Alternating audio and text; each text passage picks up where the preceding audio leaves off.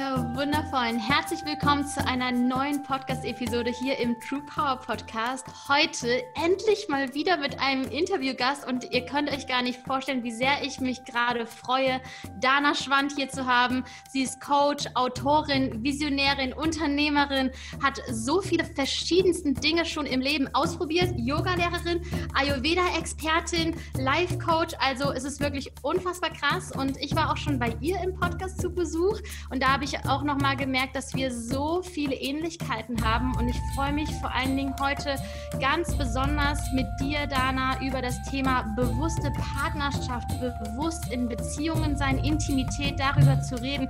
Und ich bin so excited, ich kann es kaum erwarten. Herzlich willkommen, Dana Schwand.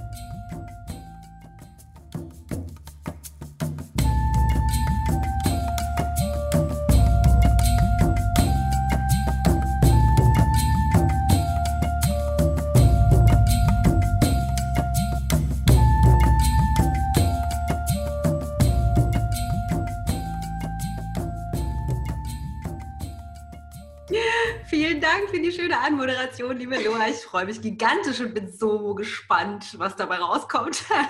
ja, ich freue mich auch so, so sehr. Erstmal vielleicht ganz zu Beginn, ich gebe dir, du, du wirst jetzt sofort ins kalte Wasser hier geschmissen. Unbedingt. Ich gebe dir eine Minute Zeit, um, ähm, um nicht zu erzählen, wo du früher warst, sondern um dich jetzt gerade zu beschreiben. Wer ist Dana Schwand heute? Wer ist Dana Schwand heute? Gib uns ein paar Adjektive, gib uns das, was dich ausmacht, gib uns das, was, was vielleicht auch ähm, dein Partner, deine Kinder, deine Freunde über dich mir erzählen würden. Wer ist Dana? Ähm, Dana ist erstmal, würde ich sagen, Partnerin und Mama von zwei wundervollen Kindern, äh, Unternehmerin, Visionärin. Sie ist sehr darauf bedacht, ist irgendwie komisch in der dritten Person. Also ich bin sehr, ich schreibe schreib mal aus, ich, ich bin sehr darauf bedacht, ähm, auf Authentizität. Mir ist es super wichtig, ähm, also transparent zu sein mit allem, was ich tue und gleichzeitig stoße ich immer wieder an die Herausforderung, dass mein Verstand mir aber sagt, ich möchte mich aber gerne lieber so präsentieren, wie ich glaube, dass ich gemocht werde und diese Grenze immer wieder zu erweitern. Das ist was, was mich richtig beschäftigt. Ganz brandaktuelles Thema auch tatsächlich ähm, meinen Wert und auch den Wert der Arbeit ähm, schätzen zu lernen. Also sowas wie erwachsen werden. Kann, das kann man auch mal machen, so mit 40, finde ich. Mhm. Und äh, ansonsten, ich glaube, das, was die meisten meiner engsten, äh, liebsten Menschen in meinem Leben sagen würden, ist, ähm, dass eine meiner größten Qualitäten ist, auf eine liebevolle Art und Weise Menschen einfach, weil ich für sie eine größere Vision habe, dazu herauszufordern, sich selbst die Wahrheit zu sagen, insbesondere dann, wenn es unbequem ist. Mhm. Danke dir. Boah, das ist, glaube ich, eine richtige Punktlandung jetzt gerade gewesen. ja. also, Zeitmanagement gehört übrigens nicht zu meinen Fähigkeiten. uh, voll, voll, voll spannend. Ähm, was sind so drei Adjektive, die dich beschreiben würden? Hm. inspiriert, würde ich sagen. Mhm. Kraftvoll. Und witzig, das hat meine Mutter immer gesagt, aber es passt unstet. Unstet? Unstet. Das habe ich noch nie gehört. Was heißt nee. das? Nee. Ähm, das, das, das Gegenteil oder das anders beschrieben könnte man auch so was sagen wie sprunghaft. Also, also sowas wie, ich bin einfach in, in meinen Interessen, es gibt ja auch das moderne Wort Scanner-Persönlichkeit, also ich springe einfach total von Projekt zu Projekt, zu Idee, zu Gedanke, zu Aufgabe, zu so, das. Ja, ja. ja. schön, schön, super, super spannend. Und ähm, wenn wir uns jetzt doch noch einmal die Vergangenheit anschauen. Ähm, was ist, was war, was war so dein Weg in einer kurzen Form? Also bist du, warst du zum Beispiel immer schon die, die irgendwie noch nie angestellt war und äh, sofort so den super crazy Weg gegangen ist ins Unternehmertum, in die Selbstständigkeit oder bist du den ganz klassischen Weg gegangen und dann ausgebrochen? Wie, wie war das bei dir? Wie bist du eigentlich zu, zu der Person geworden, die du heute bist? Ähm, niemals angestellt, also zumindest nicht im klassischen Sinne. Ähm, Mathe-Nachhilfe angefangen, dann äh, Aerobic-Lehrerausbildung gemacht. dann ähm, ein Jahr im Ausland gewesen, dann in dem Bereich gejobbt, also im, im Fitnessbereich gejobbt, dann Grafikdesign-Ausbildung gemacht, also eher mhm. künstlerisch, äh, strukturell. Ähm, dann in dem Bereich gejobbt, parallel ein Yoga-Studio aufgemacht, Yogalehrer ausgebildet, Heilpraktikerschein gemacht äh, ein bisschen Yoga-Therapie und Massage angeboten und dann viel im Bereich Coaching gemacht und dann angefangen, mich mit Online-Business tiefer mit Ayurveda und Online-Business Ayurveda und Yoga in Kombination auseinanderzusetzen, hin zu alles andere in die Tonne treten und jetzt mein Online-Business mit meinem Mann zusammen und rede eigentlich den ganzen Tag oder schreibe. Mega schön, wow. Ich finde, da sieht man auch einfach nochmal, oder für dich vielleicht auch selber, wenn du das einfach mal so in einer Minute runterbretterst, kriegt man, glaube ich, auch nochmal so eine ganz andere Wertschätzung für seinen eigenen Werdegang, weil du ja einfach schon so viel ausprobiert hast und so viel gemacht hast. Und es gibt gefühlt so nichts, was du nicht, nicht gemacht hast, so ausgebildet, Bücher geschrieben, ähm, ja, Coach sein, also äh, so alles bunt irgendwie durchmischt. Und das bedeutet für mich auch, dass du ganz, ganz oft bereit warst, alte Versionen von dir loszulassen, mhm. ganz viel große Sachen loszulassen, um halt immer wieder eine neue Version von dir zu werden. Ähm, nimmst du, hast du diese Prozesse immer als sehr intensiv wahrgenommen? Dieses ja. Alte loszulassen und dann halt wirklich so, um zu einer neuen Version zu werden? Ist das so ein so ein normaler Prozess, dieses Change. Ich bin heute nicht mehr die, die ich vor drei Monaten war oder vor zwei Jahren war. Ist das bei dir so normal? Also weißt du jetzt auch schon, okay, in zwei Jahren wird es wahrscheinlich wieder komplett was anderes sein? Oder ähm, war das wie so ein Ankommen und jetzt sagst du, jetzt bin ich angekommen? Ich glaube, also ich weiß nicht, ich, äh, das müsste man mit dem Ankommen, das waren jetzt viele verschiedene Fragen. Also mit dem Ankommen ist, würde ich sagen, auf einer inneren spirituellen Ebene bin ich auf meinem Weg angekommen. Das mhm. glaube ich schon. Also ich war viel, viele von diesen Bewegungen hin und her, die waren, waren glaube ich, initiiert durch, durch, durch diese Suche. Mhm. Aber auf dem Weg bin ich angekommen. Aber wie der Weg sich dann auf der Inhaltsebene zeigt, wird garantiert nochmal die ein oder andere Form wechseln in den ja. nächsten 50 ja. Jahren oder 70. Mal gucken, wie alt ich werde. Ähm, aber die Frage, die du ja auch gestellt hast, ist, wie waren diese Prozesse? Und ich bin schon sehr, sehr Neugier getrieben. Also ich ähm, bin gut darin, alte Dinge loszulassen, manchmal ein bisschen zu gut. Ich vergesse dann den Wert, den Stabilität und, und Loyalität und da dranbleiben auch hat. Also mach mal cool, es war was anderes und vergesse, dass andere Menschen damit dranhängen an meinen Entscheidungen. Ähm, also das, das gab es schon auch, aber natürlich gab es auch immer wieder super intensive Prozesse, gerade irgendwie das Yoga-Studio, was ich 13 Jahre geleitet habe und Yogalehrer ausgebildet habe und ein Team hatte und so weiter, das wirklich äh, abzuwählen. Zum Beispiel war irgendwie eine Riesenherausforderung, meinen Eltern zu beichten, dass sie mir eine, ähm, eine, Privat-, eine Grafikdesign-Privatschule bezahlt haben und ich dann entscheide, ich mache jetzt übrigens doch eine Yogalehrerausbildung und öffne ein Yoga-Studio und so. Also das waren schon auf jeden Fall auch ähm, zuweilen auch schmerzhafte oder intensive Prozesse, die wie so eine Häutung sind, ne, für, ja. um das loszulassen, was halt bisher eigentlich gar nicht mehr, also was nicht mehr zu mir gehört heute. Was glaubst du, was, was ist die Kunst dabei herauszufinden, ist das jetzt eigentlich gerade noch der richtige Weg? Weil du könntest ja auch, überleg mal, 13 Jahre Yogalehrer ausbilden, ein Studio zu haben und so weiter und so weiter, ist ja ein Riesen-Step und man könnte sagen, okay, vielleicht ist das dein Weg und das wird einfach das bekannteste Studio und es wird noch größer und so weiter und so fort, könntest du ja auch machen, aber du hast dich entschieden, nee, das doch nicht. Ähm, was glaubst du gehört dazu, diese Entscheidung zu treffen oder überhaupt zu bemerken, das ist es nicht mehr und ich traue mich, das loszulassen für etwas, was vielleicht noch mehr zu mir passt? Ja, also ich glaube, es gibt wirklich verschiedene Facetten, die so Fingerzeige sind. Ganz, ganz konkret auf der Inhaltsebene. Das ist halt, weil ich war ja damals auch schon Unternehmerin. Ich würde zwar eher sagen, vom Mindset her war ich eher selbstständig als Unternehmerin, aber mhm. ähm, zumindest habe ich, war ich nicht irgendwo angestellt, wo ich ein Fixgehalt bekommen habe. Und auf der Ebene ist es relativ leicht, weil immer, das war schon immer so, wenn ich, wenn der Weg nicht mehr der richtige war, sind die Einnahmen runtergegangen. Also wow. Das, das, ist ganz konkret. Da sagt das Universum immer, juhu, Dana, wenn du es nicht anders mitschneidest, dann drehen wir dir jetzt den Geldhahn zu. Ähm, das ist auf jeden Fall eine Facette, die, ähm, die finde ich auch tatsächlich heute nach wie vor spannend, irgendwie die, die finanziellen Ergebnisse in Korrelation zu setzen zu meiner Innenwelt. Ähm, Gesundheit finde ich definitiv. Wenn ich viel gestresst bin, viel angestrengt bin, viel im Widerstand bin im Alltag mit dem, was ich tue, dann ist das immer ein Zeichen dafür, ich muss mal, muss mich mal hinsetzen und mal nach innen horchen. Was ist das mhm. tatsächlich? Und ähm, die, also Stresspegel oder vielleicht sowas wie emotionales Ungleichgewicht hat meiner Meinung nach auch fast immer den Ursprung in einem in einem Widerstand gegen das, was ist. Und das muss nicht immer heißen, ne? du musst den Weg komplett wechseln. Heißt es bei mir auch nicht immer, aber es ist für mich zumindest immer ein Zeichen dafür, dass es Zeit ist, mal innezuhalten und zu gucken, mhm. wogegen leiste ich gerade Widerstand oder was passt gerade nicht und ich muss vielleicht entweder in mir oder im Außen irgendetwas äh, adaptieren. Ja, ja, ja, ja, voll spannend. Was ich jetzt spannend finde, ist, dass in deiner Berufswelt sich äh, ganz, ganz viel verändert hat und du da mega auf, ich folge der Neugierde und ich probiere immer neue Dinge aus und ich passe das an, immer wieder meine Wahrheit. Aber in der Partnerschaft ist das ja eigentlich nicht der Fall, sondern mhm. da hast du eine Konstante, oder? Wie ist es da? Ja, das ist tatsächlich sehr konstant. Matthias und ich sind seit 18 Jahren zusammen.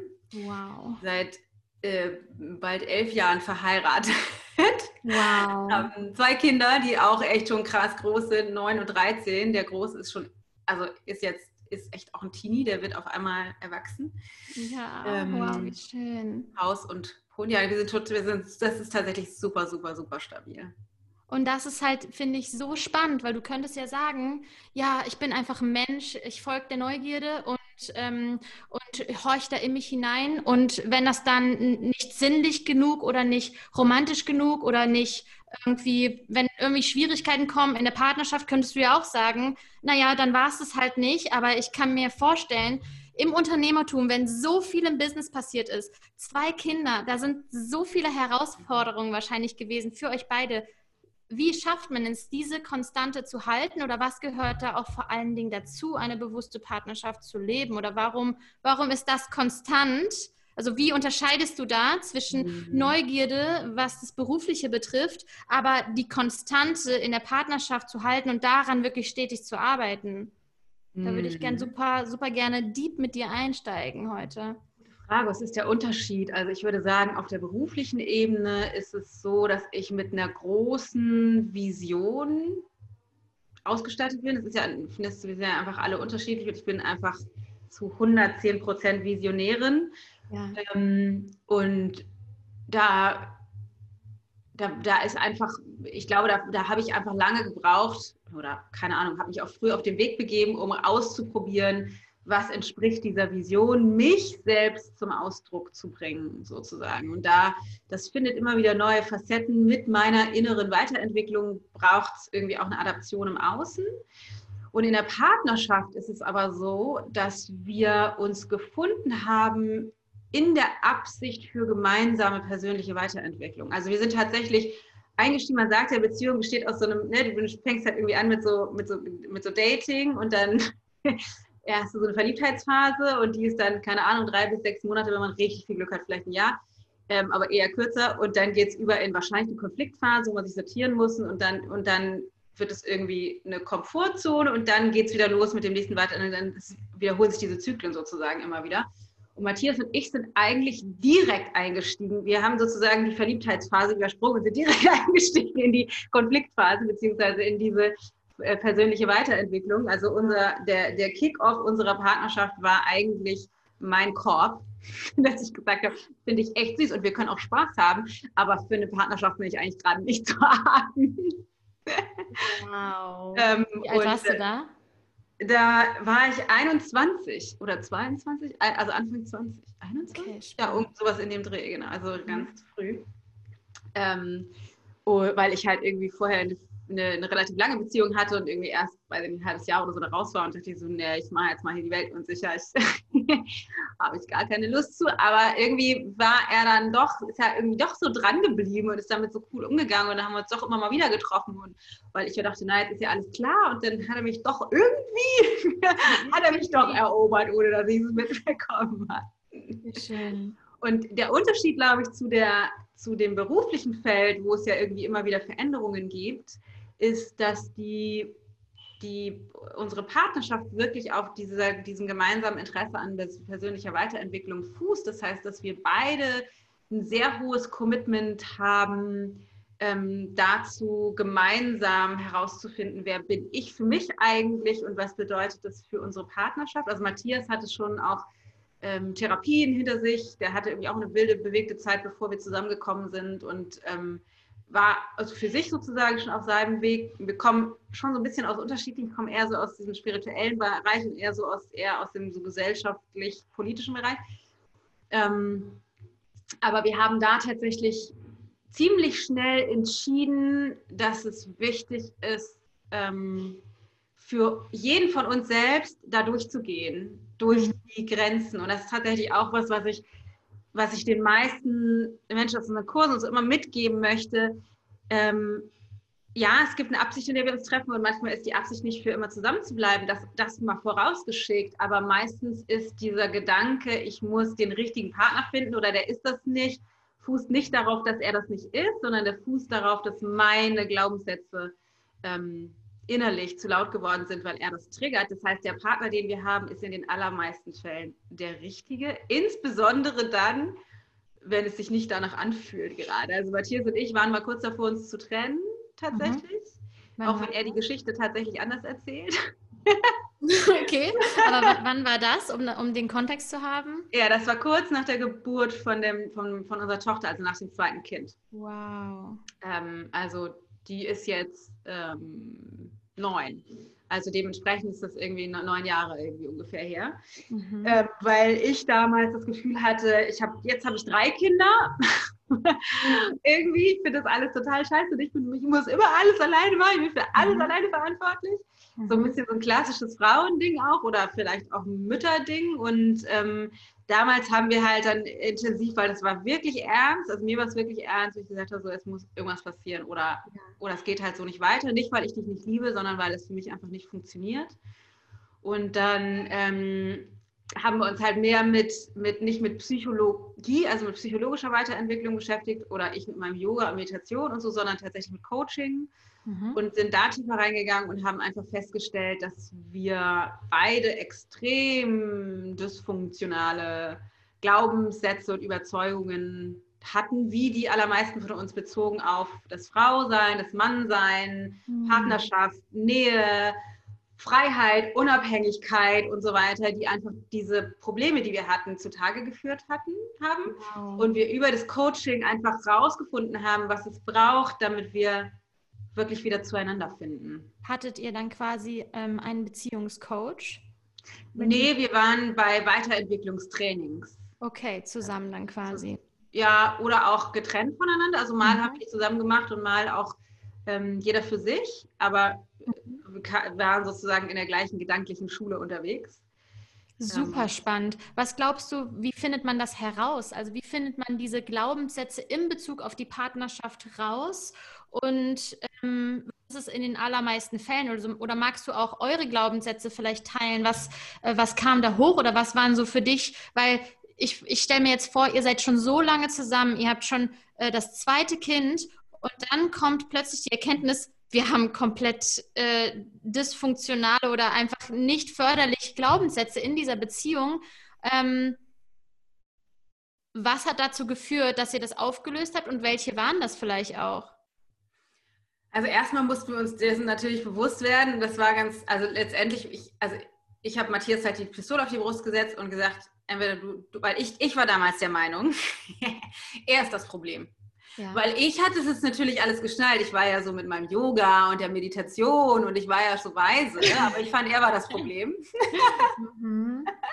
Auch, glaube ich, ein ganz klassischer Frauen, äh, ja. ganz klassischer Frauengedanke. Ähm, er hat dem zugestimmt. er dachte auch so, na gut, also aus seinem Mindset heraus, gut, ich bin das Problem. Also das passt auch natürlich da gut zusammen. Aber für mich war es so, ich habe ihm im Grunde die Pistole auf die Brust gesetzt und gesagt, so, entweder du machst jetzt was, weil du musst ja dich klar kriegen, damit es hier wieder läuft.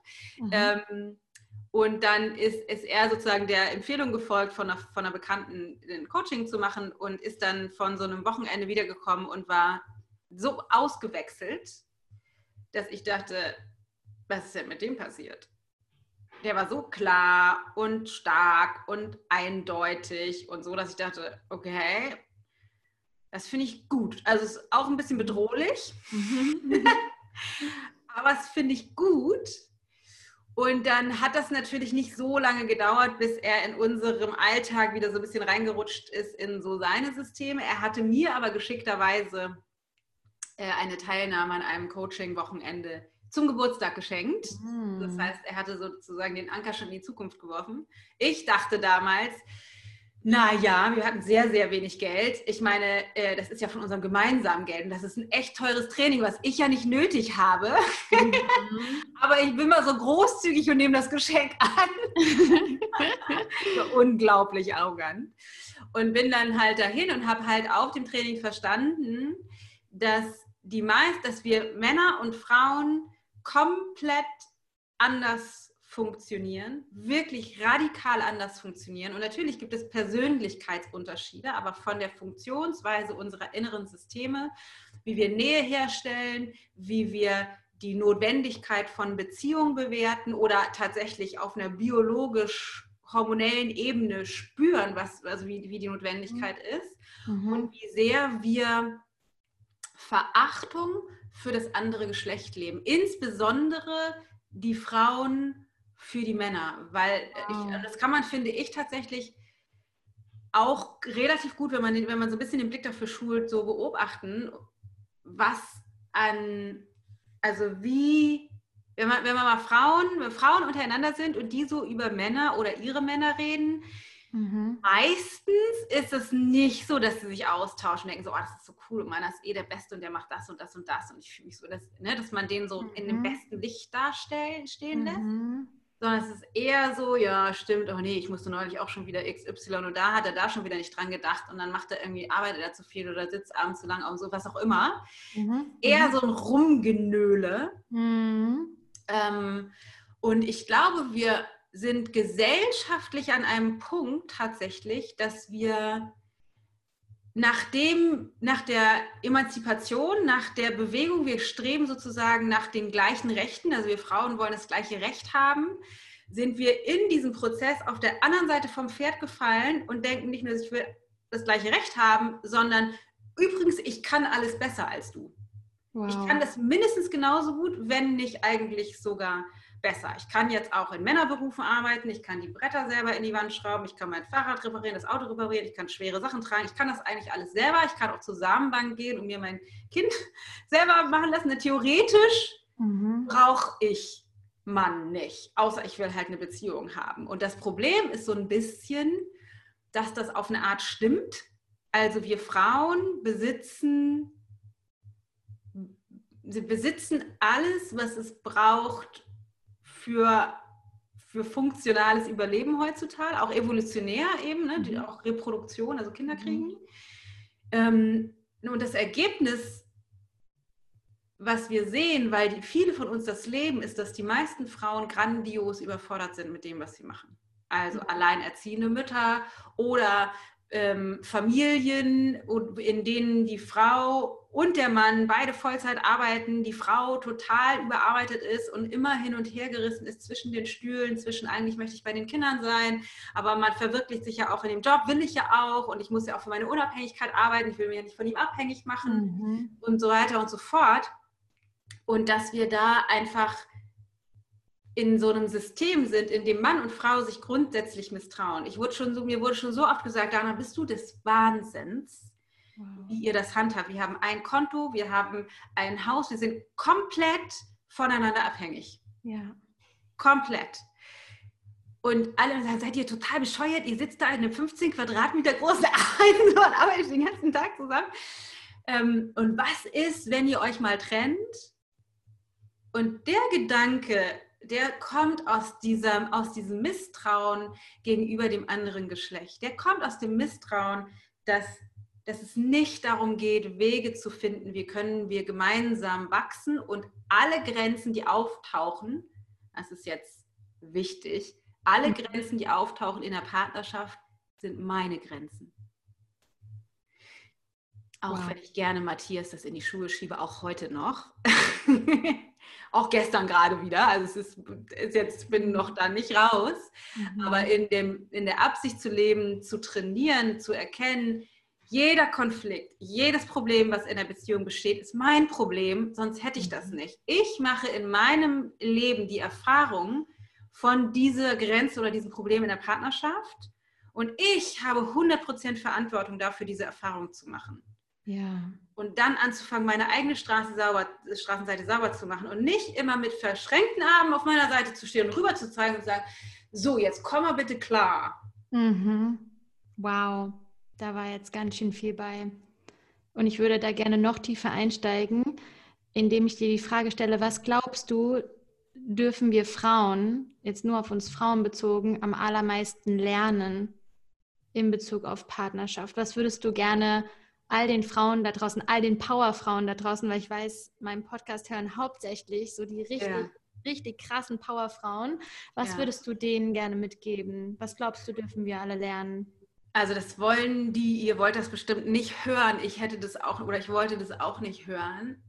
Aber ich formuliere es mal ein bisschen provokativ, um, mein, um das deutlich zu machen, was bei uns dazu geführt hat, dass ich wirklich mittlerweile einfach bis über beide Ohren in diesen tollen Mann verliebt bin, auch wenn wir uns immer noch streiten, ähm, nach 18 Jahren immer noch. Und zwar müssen wir Frauen von unserem hohen Ross der Arroganz hinabsteigen und uns den unglaublichen Fähigkeiten vom Mannsein, ich sag's mal noch krasser, unterordnen. Mhm. Und zwar unterordnen, weil wir als Frauen in evolutionär betrachtet, also nicht geschichtlich betrachtet, mhm. sondern biologisch evolutionär oder energetisch betrachtet, mehr Macht besitzen als die Männer. Wir haben wir können entscheiden, ob der Samen fortgetragen wird oder nicht. Mhm. Ne, wir haben die enge Bindung zu den Kindern. Wenn er nicht rangelassen wird, dann wird er nicht rangelassen. Es gibt eine Facette, die super wichtig ist, in diesem Ungleichgewicht zu verstehen. Es gibt ein Hormon, das nennt sich Oxytocin, das ist das Bindungshormon, das kennen wahrscheinlich die meisten, insbesondere die Frauen. Ähm, das wird äh, bei Männern vor allem ausgeschüttet bei körperlichem Kontakt. Mhm also physischer Berührung oder Sexualität. Mhm. Fast ausschließlich. Das ist aber ein Hormon, was für uns überlebensnotwendig ist für ein glückliches Leben, nachdem wir alle programmiert wurden zu streben. Mhm. Bei uns Frauen ist es so, dass das Hormon auch bei körperlichem Kontakt auf, ausgeschüttet wird, aber vor allen Dingen auch bei Kommunikation. Wow. Das heißt, wir beide können uns hier jetzt unterhalten und uns im tiefsten Mark verbunden fühlen und voller Liebe zueinander sein, auf einer wirklich tiefen Ebene. Ich kann das mit Freundinnen, mit Bekannten, mit Kindern, mit meinem Mann einfach so an der Supermarktkasse. Ja, voll. ja, ihr fühlt sich wahrscheinlich direkt angesprochen. Ja, ja kann ich total. Ja, ja genau. Ja. Bei Männern ist das anders. Mhm das, die schütten das nicht aus. Ja. Das heißt, die sind viel, viel abhängiger von ihren Frauen als wir Frauen von den Männern. Super das Problem ist halt, dass es dadurch, auch wenn die Frauen, wir Frauen, wir Frauen schneiden das nicht mit. Also ich habe das nie, bevor ich das, mich damit wirklich intensiv beschäftigt habe, jahrelang, habe ich das nicht geschnallt. Ich dachte immer so, ich verstehe das nicht. Warum ist der nicht so wie, wie ich? Warum kann der nicht Ne, warum, warum, kann der nicht, wenn er, das schreibe ich auch im Buch, wenn er irgendwie vom Sofa auf dem Weg ist in die Küche, noch die Socken mitnehmen und die Schüssel wieder in die Küche bringen und mich fragen, ob ich was zu trinken möchte? Das mache ich doch auch. Das kann doch nicht so schwer sein. Warum mhm. macht er das nicht? Aber mein Mann ist auf dem Weg, um, keine Ahnung, sich eine Scheibe Brot zu machen. Oder jeder Mann ist auf dem Weg, um sich eine Scheibe Brot zu machen. Er geht halt äh, zu seinem Ziel und geht wieder zurück das ist sinnvoll, dass das so ist, dass dein Verstand so aufgebaut ist. Der funktioniert anders. Ne? Wir gehen in die Küche und können nicht anders, als noch zu sehen, oh, da steht die Yogamatte. Scheiße, ich habe schon seit drei Tagen kein Yoga mehr gemacht. Dann sehen wir die Karte, die wir gekauft haben, die wir der Schwiegermutter noch zum Geburtstag schreiben müssen. Ne? Dann denken wir, oh Gott, ich habe noch so viel Wäsche, die ich waschen muss. Es reicht, ich muss eigentlich noch. Also wir können nicht. Bei uns mhm. läuft, läuft wie so ein Feuerwerk in unserem System, was ständig nicht nur Gedanken, sondern auch Emotionen feuert.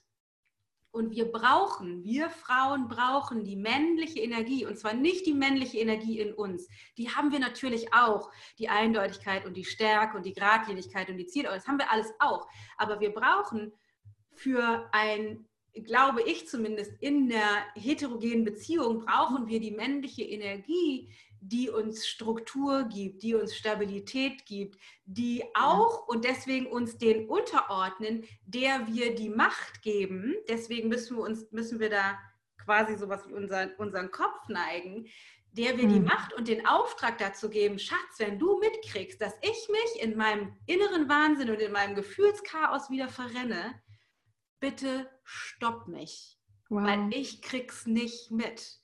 Für mich ist das dann alles einfach eine emotionale Wahrheit. Wir stecken da drin. Es ist, für uns mhm. ist das dann so, mhm. weil mhm. unser System so funktioniert.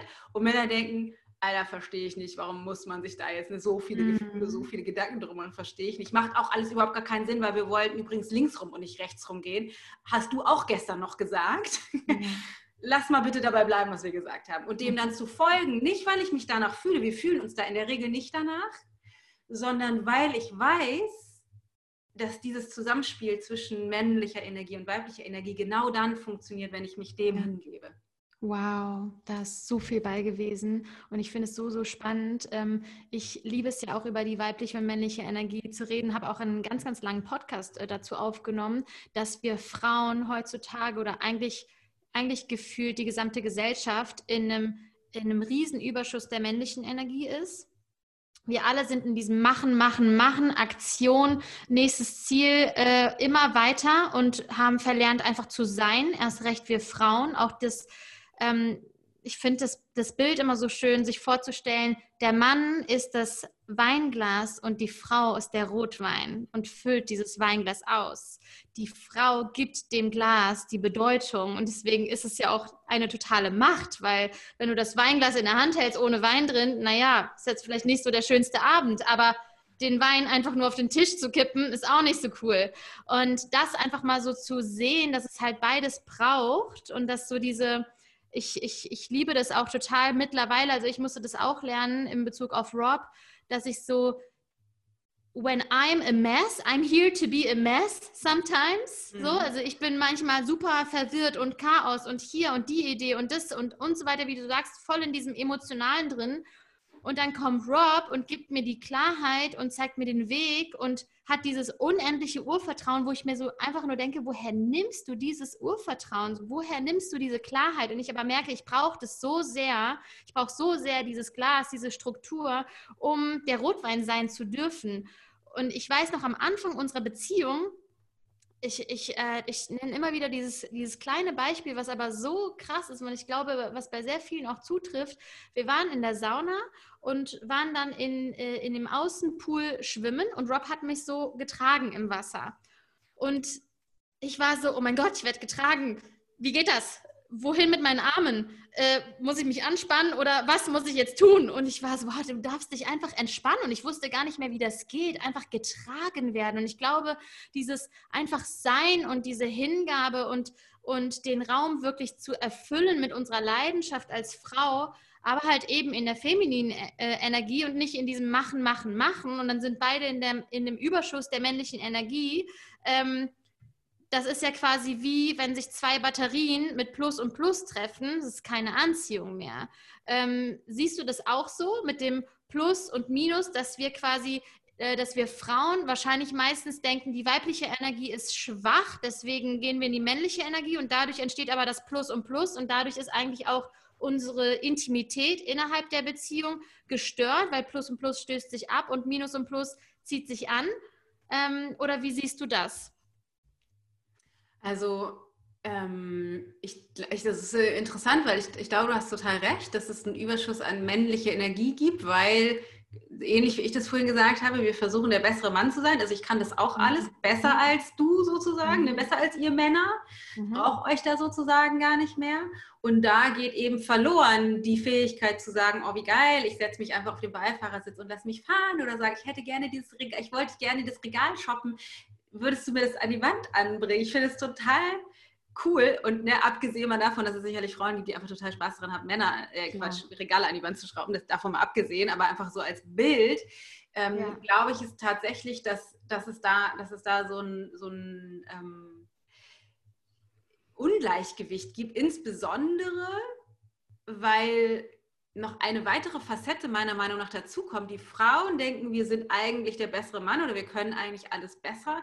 Gleichzeitig gibt es aber ja eine viel höhere Wertschätzung, zumindest in vielen Bereichen, für die ähm, ich sag mal, die Soft Skills, ne? auch irgendwie in dem, in, im Business-Bereich und so. Es wird immer mehr, ihr müsst kommunizieren lernen und Mitarbeiterführung mhm. und untereinander. Und dann gibt es irgendwie überall Kicker und, und Limonaden rumstehen und so, damit so ein bisschen mehr so diese, diese weibliche, also sozusagen die softe Seite gefördert wird.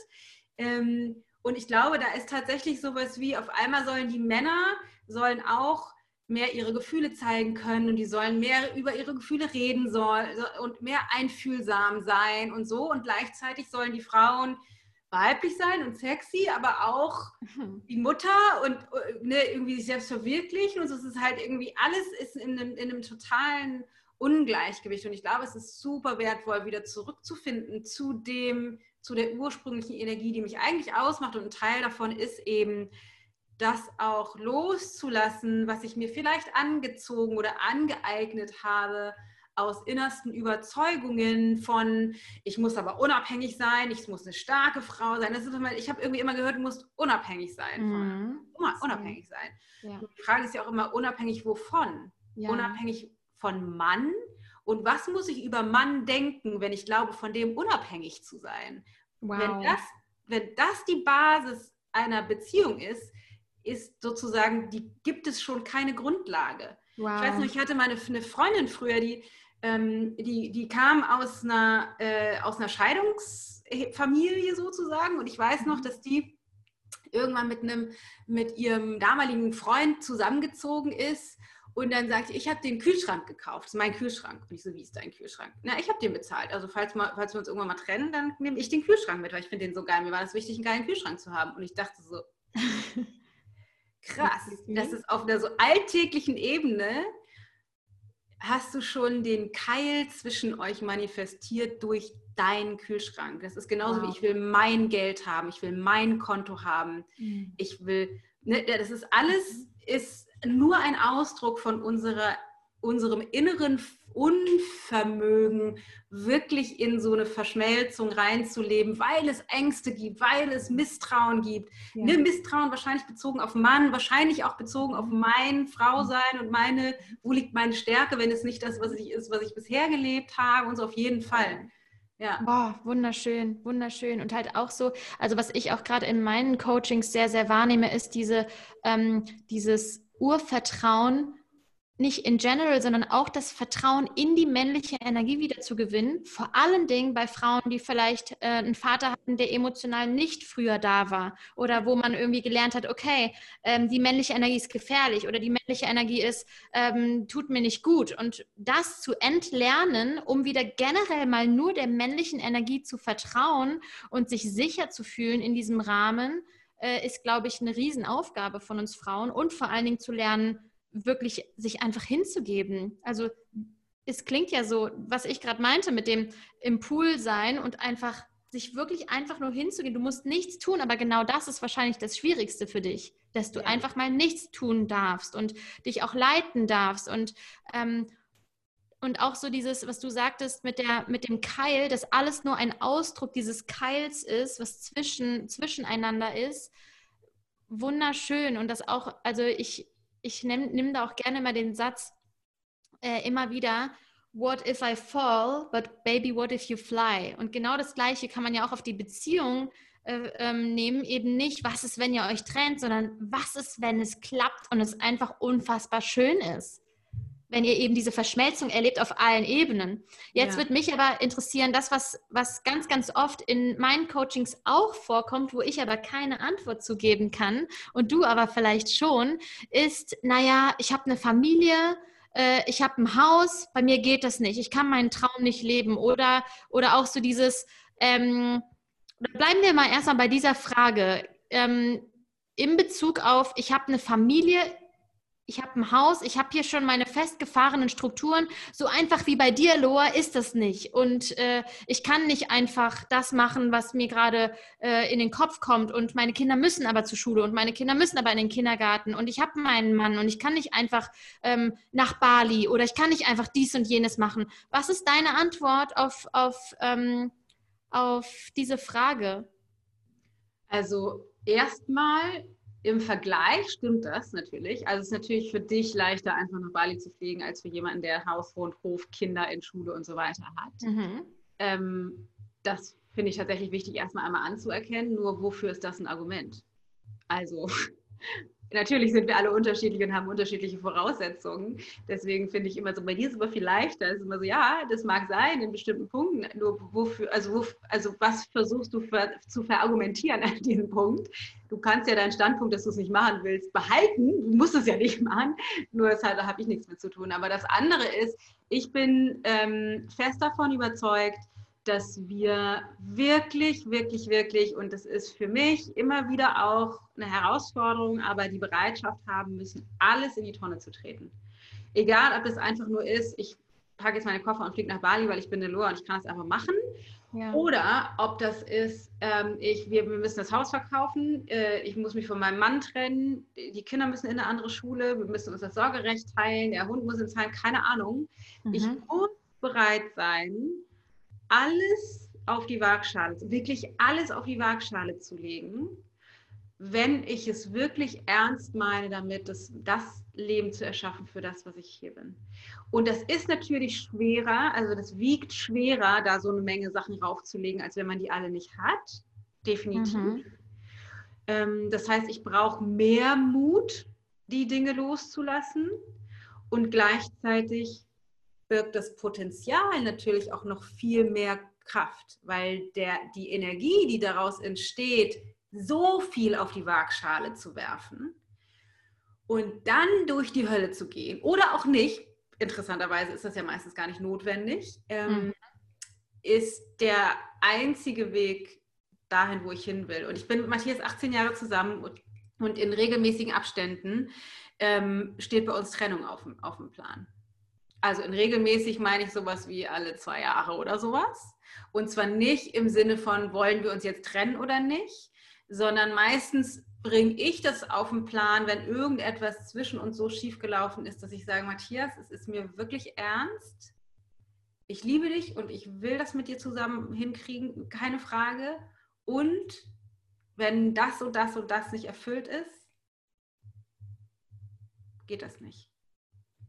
Das heißt, wir müssen bereit sein, das ist auch wie bei unternehmerisch, mhm. die Risiken einzugehen, weil wenn wir das nicht machen, haben wir sofort schon verloren. Das, was wir versuchen zu verhindern, ich will aber nicht die Partnerschaft verlieren, ich will nicht die Kinder durcheinander bringen, ich will ja. nicht, dass es finanziell schwierig wird. Ja. Das wählen wir automatisch, wenn wir nicht bereit sind, das auf die Waagschale zu legen. Und zwar weil wenn ich nicht bereit bin, auch Trennung auf den Tisch zu legen, habe ich in der Partnerschaft schon resigniert. Wow. Wenn ich nicht bereit bin, auch die Möglichkeit auf den Tisch zu legen, dass die, für, dass die Kinder eine große Veränderung durchleben müssen, dann suggeriere ich denen schon, nicht stark genug zu sein für so einen Prozess. Wenn ich nicht bereit bin, mein komplettes Business, mein Haus mit auf die Waagschale zu legen, dann habe ich schon jetzt abgewählt, wirklich für meine Vision loszugehen.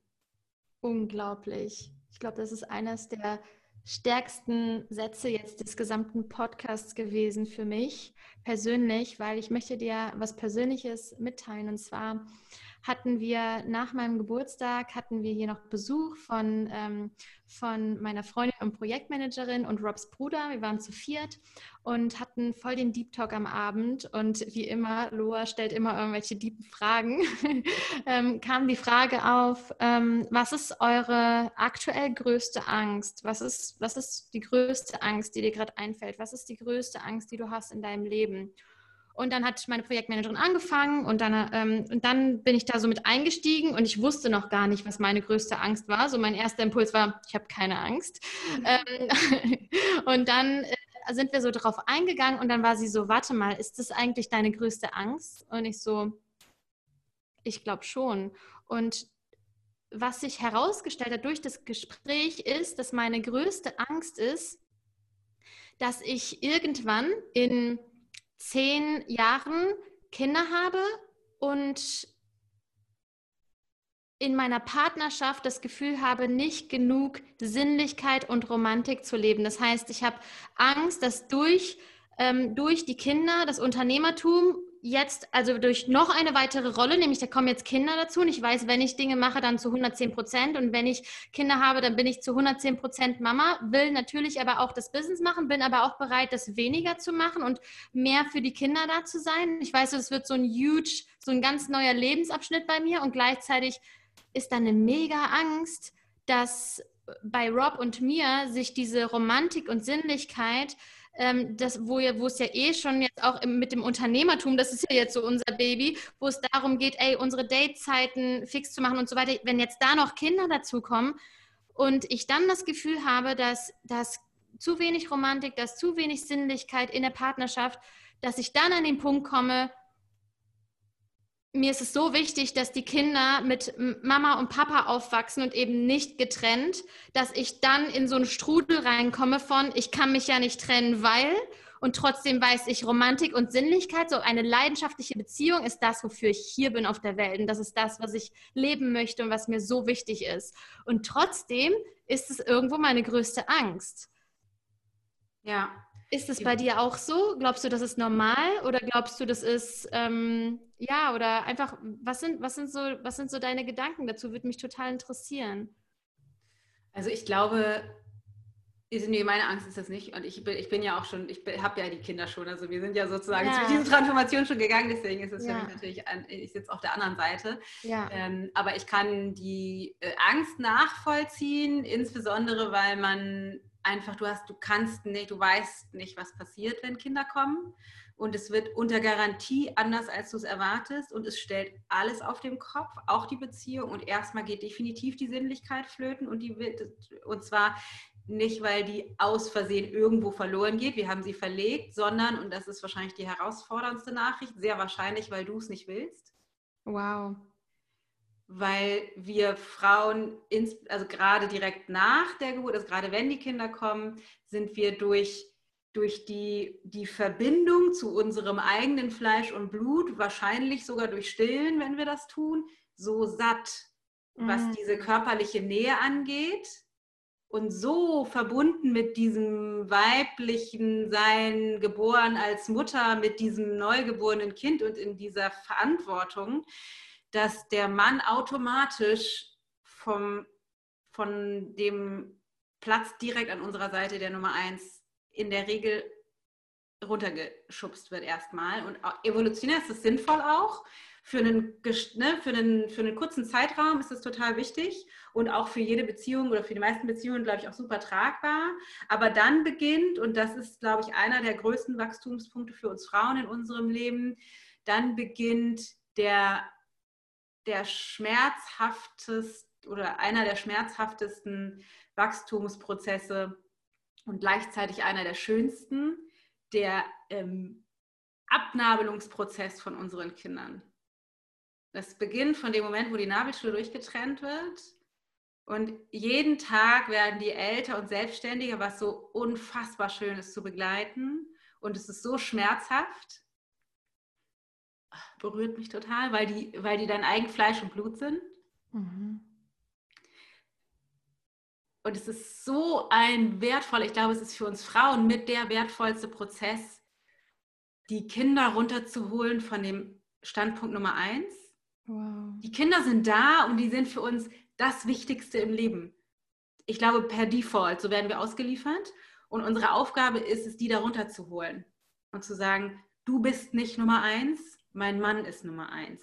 Wow. Und das ist so schwer, Krass. Und es ist so wichtig für uns Frauen und für die Männer, diese Beziehung wiederherzustellen. Es ist unfassbar schwer. Und es ist, glaube ich, der wichtigste Prozess für die Kinder. Das, was sich in uns fühlt sich das so an, als wären wir sie verlassen. Mhm. Und für die Kinder ist es so wichtig, weil die Verantwortung bei ihrer Mutter auf Nummer eins zu stehen und gleichzeitig zwischen Mama und Papa ist die größte Bürde, die die Kinder tragen können, die die meisten Kinder tragen müssen. Oh, unglaublich. Wow. Danke fürs Teilen. Und ich finde es so, ich finde es mega berührend, dass du gerade so berührt warst, weil das zeigt mir halt immer wieder, dass wenn dieser Prozess startet, Mama zu werden, ich, ich spüre das halt jetzt schon so krass. Ich könnte ja. direkt mitheulen, so gefühlt, ja. weil ich das halt jetzt schon spüre, wie huge das wird. Und ähm, Wahnsinn, Wahnsinn. Aber ich, ich werde gerade irgendwie, ich kriege so eine tiefe Motivation gerade durch deine Worte und deswegen möchte ich nochmal auf, das, auf, das, ähm, auf die Partnerschaft zurückkommen. Ähm, ihr habt ja schon ganz schön viel gemeistert, Dana. Mhm. Das ist ja echt unglaublich. Was, was würdest du sagen, sind eure Geheimrezepte oder euer Geheimrezept oder was würdet ihr so mitgeben und ähm, oder euch, ja, was, was würdest du quasi sagen, was braucht man, um glücklich, lange und erfüllt zusammen zu sein, zusammen zu leben, zusammen, zusammen zu sein? Also ich glaube, der wichtigste Faktor ist das, was ich am Anfang schon angerissen habe, dass ich mir bewusst bin, die Grenzen, an die ich stoße, sind meine Grenzen. Und wenn ich die nicht mit diesem Partner kläre, kommen sie in der nächsten Partnerschaft. So I might as well do it now. Also dich, wenn ich das nicht bereit bin, jetzt zu klären, das Problem, an das ich stoße, es wird mir in der nächsten Partnerschaft um die Ohren fliegen. Entweder genau so oder auf der anderen Seite der Medaille. Deswegen kann ich direkt aufhören, das ihm in die Schuhe zu schieben, sondern das direkt zu versuchen, direkt, einfach bearbeiten. Ja. Ähm, das ist total wichtig. Das, das gemeinsame Commitment ist die Basis. Das ist auch immer die Frage, wenn, wenn mich Frauen fragen, ähm, was mache ich denn jetzt? Dann sage ich immer, die Grundlage ist, ihr müsst beide das wollen. Ja. Du musst selber das wählen und du musst deinen Partner fragen, ich, auch wenn du sagst, keine Ahnung, wir sind jetzt gerade im Streit, wir sind im Clinch, wir sind uns nicht nah, die Beziehung ist nicht so, wie wir sie gerade haben wollen, aber ich liebe dich und ich will rausfinden, wie das mit, mir, mit dir geht. Auch wenn ich noch keine Ahnung habe, wie das geht, willst du das auch. Mhm. Das Commitment braucht man das ist die absolute Grundlage, das ist das Fundament. Und wenn das Fundament da ist, dann ist Hosen runterlassen angesagt. Und zwar wirklich komplett. Ich vor mir selbst und auch vor dem anderen. Gibt es irgendwelche Dinge, die ich verheimlicht habe, irgendwelche Sachen, die ich mal getan habe, die scheiße waren, für die ich mich selbst gräme, irgendetwas, was mir an dir nicht gefällt, was ich bisher nicht gesagt habe. Das heißt wirklich, wirklich Wahrheit sagen und zwar bis ins Mark, weil alles, was ich nicht bereit bin auszusprechen, bin ich gezwungen zu leben. Boah, tausend Prozent. Tausend Prozent. Ich sage auch immer, immer wenn ich es ausspreche, wird es kleiner. Mhm. Wenn ich es verheimliche, ist es eigentlich viel, viel größer. Ich muss also, das leben ja. wir auch total, so dieses Aussprechen und ich habe dann auch manchmal so das Gefühl so, wow, okay, das war jetzt echt gerade heftig. Ich habe einfach alles, alles, alles gesagt, aber ich kann es auch irgendwie gar nicht anders. Und ich glaube, ähm, es ist voll die schöne Bestätigung, weil ich habe auch immer, ich war in meinem Leben immer nur in langen Beziehungen ähm, und ich glaube, eines der wichtigsten Dinge, also wenn, wenn ich das von, von meiner Brille so betrachte, ähm, ist einfach diese radikale Authentizität. Es ist einfach so, diese radikale Authentizität, weil auf welcher Basis baut das Ganze sonst auf? Und ja. ähm, was ich halt so schön finde, was sich ja auch so krass durch das, durch das Interview durchzieht, ist immer wieder dieses krass mutig sein, krass ja. mutig sein, so sehr die Hosen runterlassen und das sind ja die meisten Menschen eigentlich gar nicht bereit. Also, ja. weil es ja einfacher ist, den leichteren Weg zu wählen, der aber eigentlich am Ende viel, viel schlimmer ist, weil da ist so viel unausgesprochen, da sind so viele verwurstelte Dinge. Was glaubst du, wie man, wenn man so verwurstet ist, wie die meisten Menschen es ja wahrscheinlich sind, wie kommt man denn überhaupt wieder zurück zu einer ganz tiefen Base? Bei Loa einen Kurs buchen. Oder bei mir. Also ich glaube tatsächlich, dass es, ähm, dass es gut ist, jemanden an der Seite zu haben oder Menschen in, also entweder im privaten Umfeld zu haben oder professionell irgendwelche Kurse zu besuchen, Podcasts ja. zu hören, Coaches, äh, Trainings zu machen, ähm, um, um eine Draufsicht und eine Außensicht zu gewinnen, ne? weil also ich bin immer wieder blind für das, was ich an Quatsch mache, immer wieder, auch nach all den Jahren persönlicher Weiterentwicklung und spiritueller Praxis und so. Ähm, mhm. Das finde ich tatsächlich unerlässlich. Nur habe ich das Glück, irgendwie diesen tollen Mann an der Seite zu haben, so wie du auch irgendwie in Partnerschaft bist. Das heißt, ich habe schon, ich habe eine drauf, dra Außendraufsicht zu Hause neben mir sitzen, was manchmal auch tierisch nervt. Kinder sind übrigens auch eine super Außendraufsicht, weil die immer das ausleben, was man selber nicht sehen möchte. Das heißt, immer, ähm, wenn die Kinder irgendwie sind, wie es mir nicht gefällt, dann ist meine Praxis, mir, mich zu fragen, was in mir hat dazu geführt, dass ich jetzt diese Erfahrung mit den Kindern mache? Also was ist das ja. bei mir, ja. dass meine Tochter nicht aufräumen will oder so? Mhm. ähm, also spannend. das ist, ja, ich glaube, das ist wirklich, das ist wirklich die Essenz. Ja. Einfach nach innen, nach innen zu gucken und, und diesen, also die Frage war ja, wie finde ich sozusagen diesen Mut, Mhm. Und ein Weg ist, glaube ich, und das ist auch das, was mich antreibt, mir, mir letztendlich den Tod vor Augen zu führen, so wie das in einigen buddhistisch, buddhistischen Praktiken immer gemacht wird. Ähm, die Dinge in Perspektive zu setzen, weil das, was ich gerne sage, ist, das tut scheiße weh, dieser Weg der persönlichen Weiterentwicklung. Eine meiner Teilnehmerinnen sagte mal, boah, das ist hier echt nichts für Weicheier. ich hörte, das ja stimmt. Ist ja. auch nichts für Weicheier. Leben ist nichts für Weicheier. Und ja. wir haben die Wahl, entweder so weiterzumachen wie bisher und am Ende unserer Tage aufzuwachen und zu denken, scheiße, hätte ich mal. Mhm. Oder wir krempeln die Ärmel hoch und gehen nicht das Risiko ein, auf die Schnauze zu fallen, sondern wir wählen, wir werden unter Garantie auf die Schnauze fallen.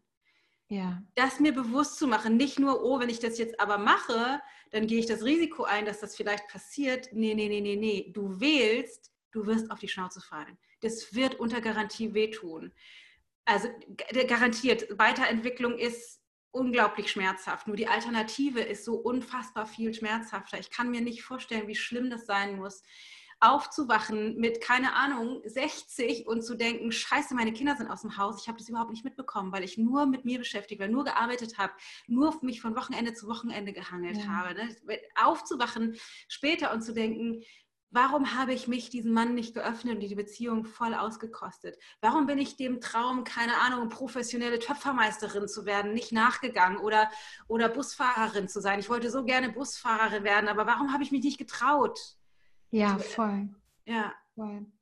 Am Ende deines Lebens kommt es nur darauf an, ob du mutig genug warst, deine Wahrheit zu leben. Ja. Und dieses Mehr äh, herauszufinden und es zu leben. Und das ist eigentlich so die perfekte Überleitung, weil dein neues Buch heißt ja Made for More. Ja. Du bist für mehr gemacht. Genau. Und ein Vögelchen hat mir gezwitschert, dass es am 21. September rauskommt. Das ist der offizielle Erscheinungstermin. Gib mir mal, gib uns nochmal jetzt am Ende des Podcast-Gesprächs nochmal so einen Einblick. Warum hast du dieses Buch Made for More, nachdem du Ayurveda-Bücher geschrieben hast, mhm. ähm, geschrieben. Warum jetzt Made for More? Was hat dich angetrieben und was steckt dahinter für dich ganz persönlich? Also für mich steckt im Grunde alles drin, worüber wir die letzte Stunde gesprochen haben. Das ist mich, ich habe ja ne, früher Yoga unterrichtet und dann so ein bisschen Ayurveda gemacht und so. Und ich habe immer gedacht, das macht mich wahnsinnig zu sehen, wie sehr die Leute ihre Zeit verschwenden und nicht dafür losgehen, wofür sie eigentlich hier ist. Macht mich wahnsinnig. Ich glaube, jeder von uns hat so, ein, hat so irgendetwas in sich, wo es so einen ultimativen Painpoint gibt. Und ich kann das nicht ertragen, wenn ich Paare sehe, die sich trennen, wo ich denke, was? Ja. Ihr passt so perfekt zusammen. Ihr habt nur nicht den Arsch in der Hose, euch die Wahrheit zu sagen oder nicht die Tools um wirklich zu, wieder zueinander zu finden, obwohl ihr dafür hier seid oder diesen Job zu machen und zu denken, na ja, es sind ja nur noch zehn Jahre bis zur Rente. What? Ich kann das nicht, ich kann es nicht ertragen, wenn das passiert. Und das ist dieses, dieser Ruf ist einfach so immer lauter geworden ähm, über die letzten Jahre und wir machen in den Kursen, die wir anbieten, auch so viel, sprechen wir über all diese Themen, aber ähm, erst, wenn man sozusagen tief in den Kursen eingetaucht sind. Und mir war es einfach ein Anliegen, weil ich dachte so, nee, wir, also jeder von uns hat eine einzigartige Botschaft, so wie du deine einzigartige Loa-Botschaft hast, habe ich meine einzigartige Dana-Botschaft. Ja. Und das ist, ist, so ein bisschen wie dieses Buch ist das Fundament, das musste jetzt raus, ja. sozusagen. Und es ist witzig, weil du vorhin sagtest, radikales äh, was sagtest du? Radikale, radikale Authentizität. Radikale Authentizität, weil der Untertitel äh, meines Buches ist ein radikal ehrlicher Wegweiser zu dem Leben, das du dir eigentlich wünschst. Ach, wie geil. Ja, guck also, mal, perfekt. Das passt hammermäßig. Wow. Es, es geht tatsächlich ganz genau darum und ich habe, ähm, für mich sind es fünf Säulen, über die ich in dem Buch spreche, die eben das ausmachen, dass wir uns überhaupt auf diesen Weg bewegen, wo ist, wo ist, wo ist meins? Und das eine, mhm. eine von diesen fünf Säulen ist das Thema, worüber ich die letzten Jahre gesprochen habe, das ist Gesundheit und Vitalität. Ähm, wie du ja auch immer sagst, ne, wenn ich in meinem Körper nicht, wenn ich nicht für meinen Körper sorge, dann ist der Rest einfach ungleich viel schwerer. Ne? Wenn ich ständig Zipperlein habe oder Blähungen oder nicht auf Toilette kann ja. oder was auch immer, dann ist Voll. Ne? Ja, das heißt, das ist auf jeden Fall eine Säule, die nur einen kleinen Absatz im Buch hat, weil da kann man in meinen anderen Büchern was drüber lesen, aber die anderen. ich kenne das. Ja. Die anderen ähm, vier Säulen, also die erste Säule ist wirklich, wir müssen lernen zu verstehen, wie unser Verstand funktioniert. Wenn wir nicht verstehen, wie sehr unser Verstand uns am Arsch hat und wie sehr wir auf Autopilot laufen, wie eine Marionette, die den ganzen Tag Tag träumt ohne es mitzubekommen, dann sind wir raus aus dem Game. Dann haben wir keine Chance. Das heißt, wir müssen erstmal lernen, wie funktioniert diese Maschine hier oben und wie kriege ich so einen Grip in die Gedanken, in die Gefühle, in diese ganze Welt, die in meinem Kopf stattfindet und lerne zu differenzieren, was kommt einfach nur aus meinem Mindfuck und was ist das, was tatsächlich ist dass ich das ja. lerne zu differenzieren. Das ist alles, was im Kapitel 1 vorkommt. Wow. Die erste Säule die, oder die zweite nach dem Thema Gesundheit. Die dritte ist, dass ich glaube, wir haben den, den also nicht in unserer Bubble, aber ich glaube, im Gro gesellschaftlich haben wir den Zugang zu, ähm, zu Spiritualität oder zu Glauben verloren. Ne? Dadurch, dass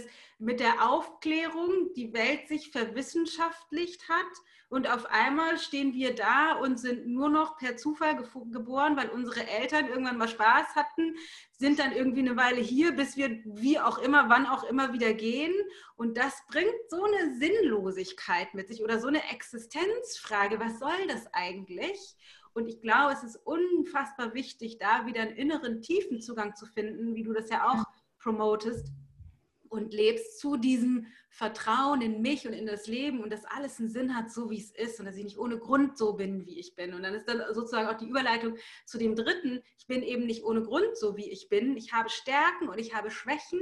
Ja. Ich kann Dinge besonders gut und ich kann Dinge nicht besonders gut. Und das ist genau, genau diese Mixtur, ist perfekt. Wir müssen aufhören, uns für unsere Schwächen zu entwerten und immer zu denken, wir müssten Dinge diese Schwächen verbessern. Ich denke immer so, dass die Schwächen, das ist gerade mein, mein Lieblings, eines meiner Lieblingstipps, mhm.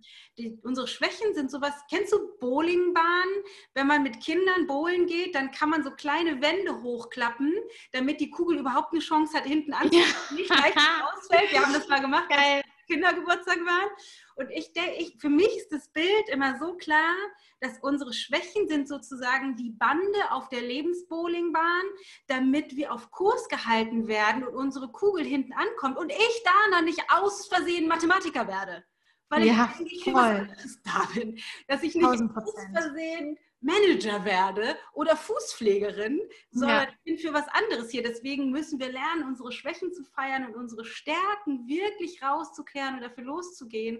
Das ist halt das dritte Kapitel. Das letzte Kapitel haben wir ja viel schon drüber gesprochen, ist eben das, das Thema Nähe in Beziehungen und Partnerschaft wirklich wieder gerade zu rücken. Wie, wie können wir in unsere, in unsere weibliche Kraft finden, Männer wertschätzen, aber auch grundsätzlich in eine in eine wertungsfreie, vollständige Kommunikation mit Menschen, Freunden, Partnern, Mitarbeitern, Kindern gehen, wow. Fehler erkennen, anerkennen und da wieder auf Augenhöhe mit Menschen uns begegnen.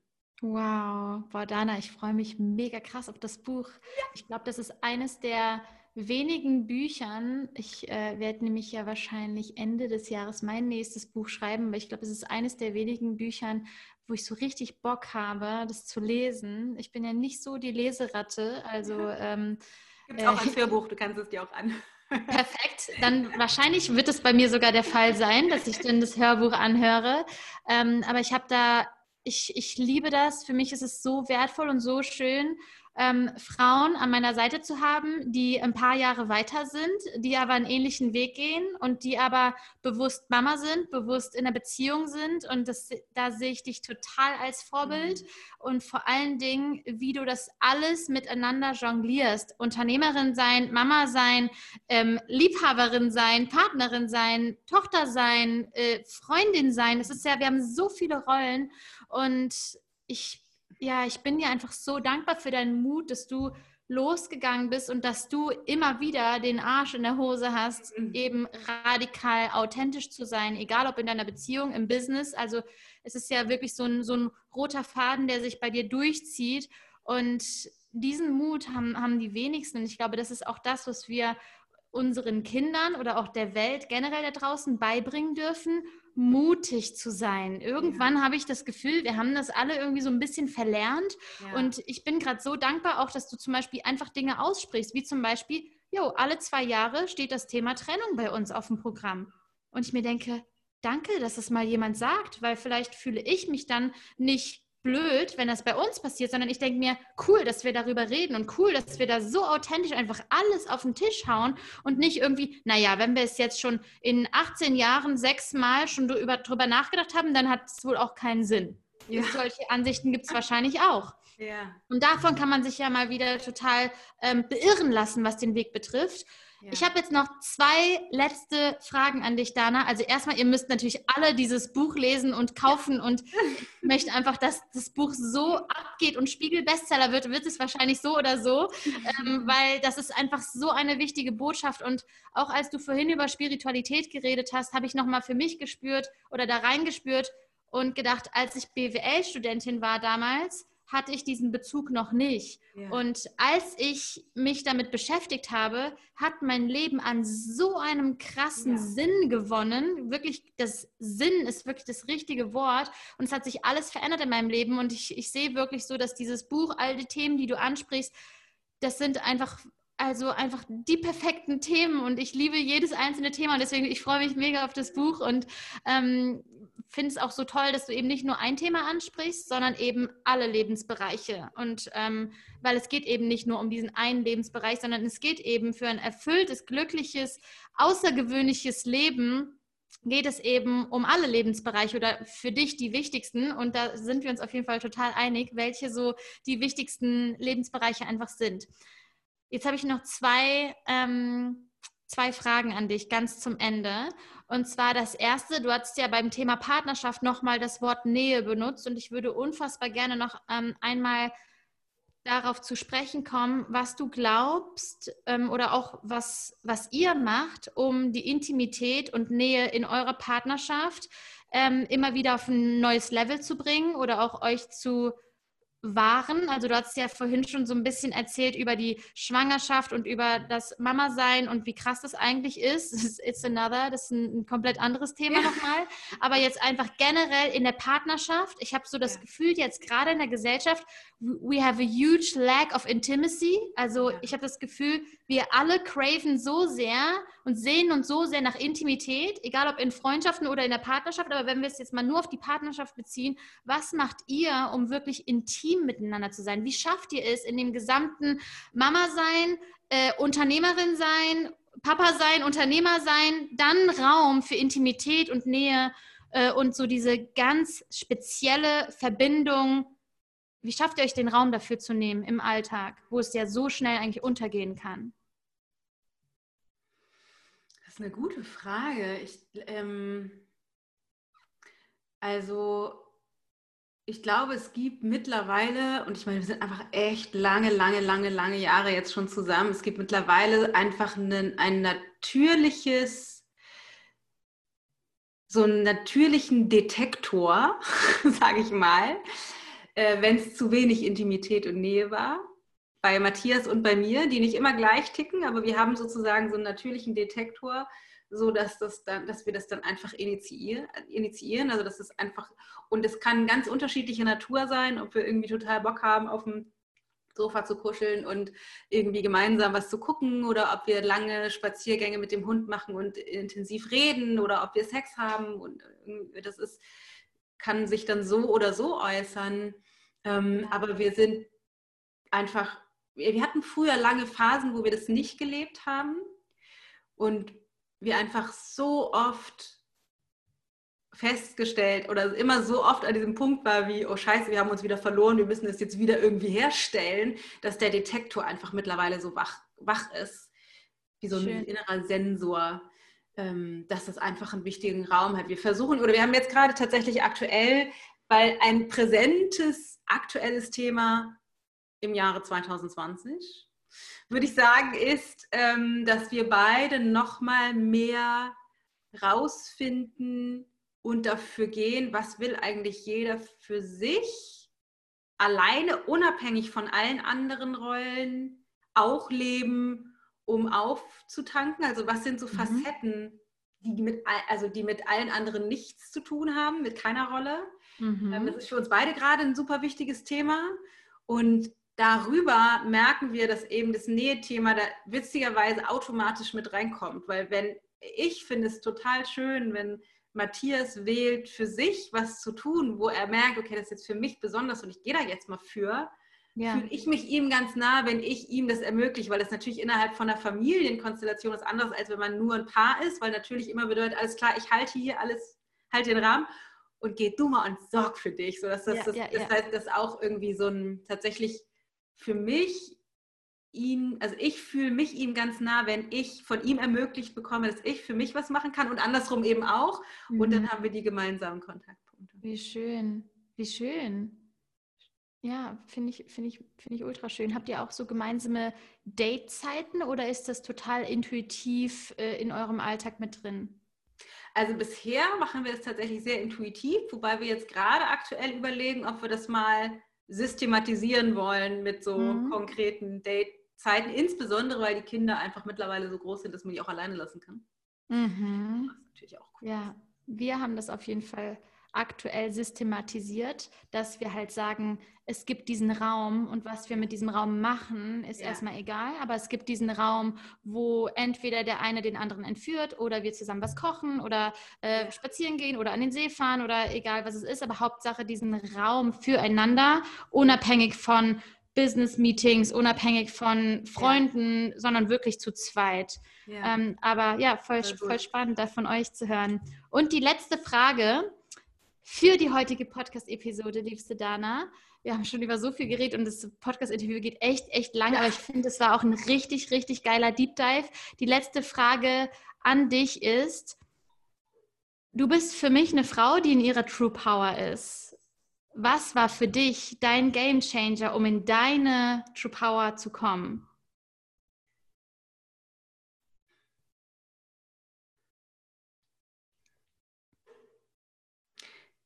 Meinen Eltern zu sagen, dass ich nicht ihrem Weg folge.